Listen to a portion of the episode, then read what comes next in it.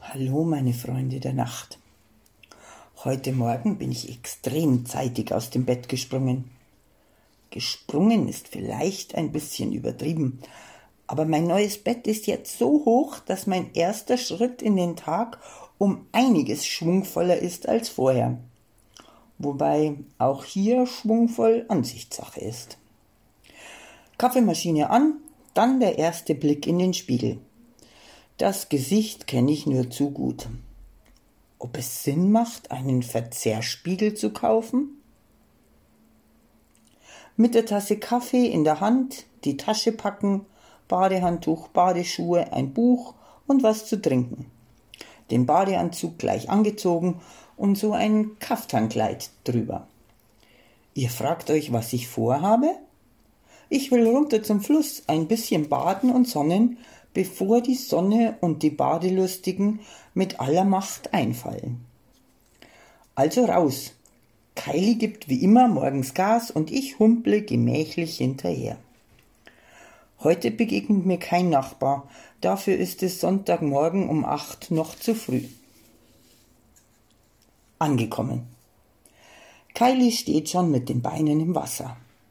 Handtuch ausbreiten, Badeschuhe an und ab ins Wasser. Wie eine Balletttänzerin pflüge ich mir meinen Weg über die klitschigen Steine durch das seichte Wasser. Ich muss ziemlich lange tänzeln, bis ich eine Stelle finde, an der mir das Wasser zumindest bis kurz über die Knie reicht. Mal kurz die Lage checken. Noch keine Zuschauer? Also versuche ich, meinen Körper irgendwie zumindest bis zur Brust unter Wasser zu bekommen. Nachdem ihr Hörer meines Podcasts seid, setze ich ein gewisses Maß an Fantasie voraus. Nächster Versuch. Ich leg mich ins Wasser, auf den Rücken und lass mich ein bisschen mit der Strömung treiben. Boah, tut das gut, so erfrischend. Halt, ich bin ja schon zu weit abgetrieben. Kylie schaut schon ganz verstört, bilde ich mir jedenfalls ein. Irgendwie muss ich mich jetzt der Strömung widersetzen. Also Beine anziehen und auf dem Boden aufsetzen und dann mit elegantem Schwung aus dem Wasser in den Stand kommen ein gedrehter doppelter Bräsalhocker. Und nun wieder Richtung Ufer warten. Ich stell mir da grad als Untermalung die Melodie vom weißen Hai vor. Und jetzt ein bisschen ausruhen und die Nackerten, also die Nackten, auf der Flussinsel beobachten. Ab und zu kommen Hundebesitzer mit ihren Vierbeinern vorbei, aber die verschwinden gleich wieder, weil Kylie unser Revier mit dominantem Geknurre und einem kurzen Lefzen nach oben ziehen vertreibt. Allzu lange bleiben wir nicht, weil es schon ziemlich heiß wird und auch andere auf die Idee gekommen sind, den frühen Morgen zu nutzen.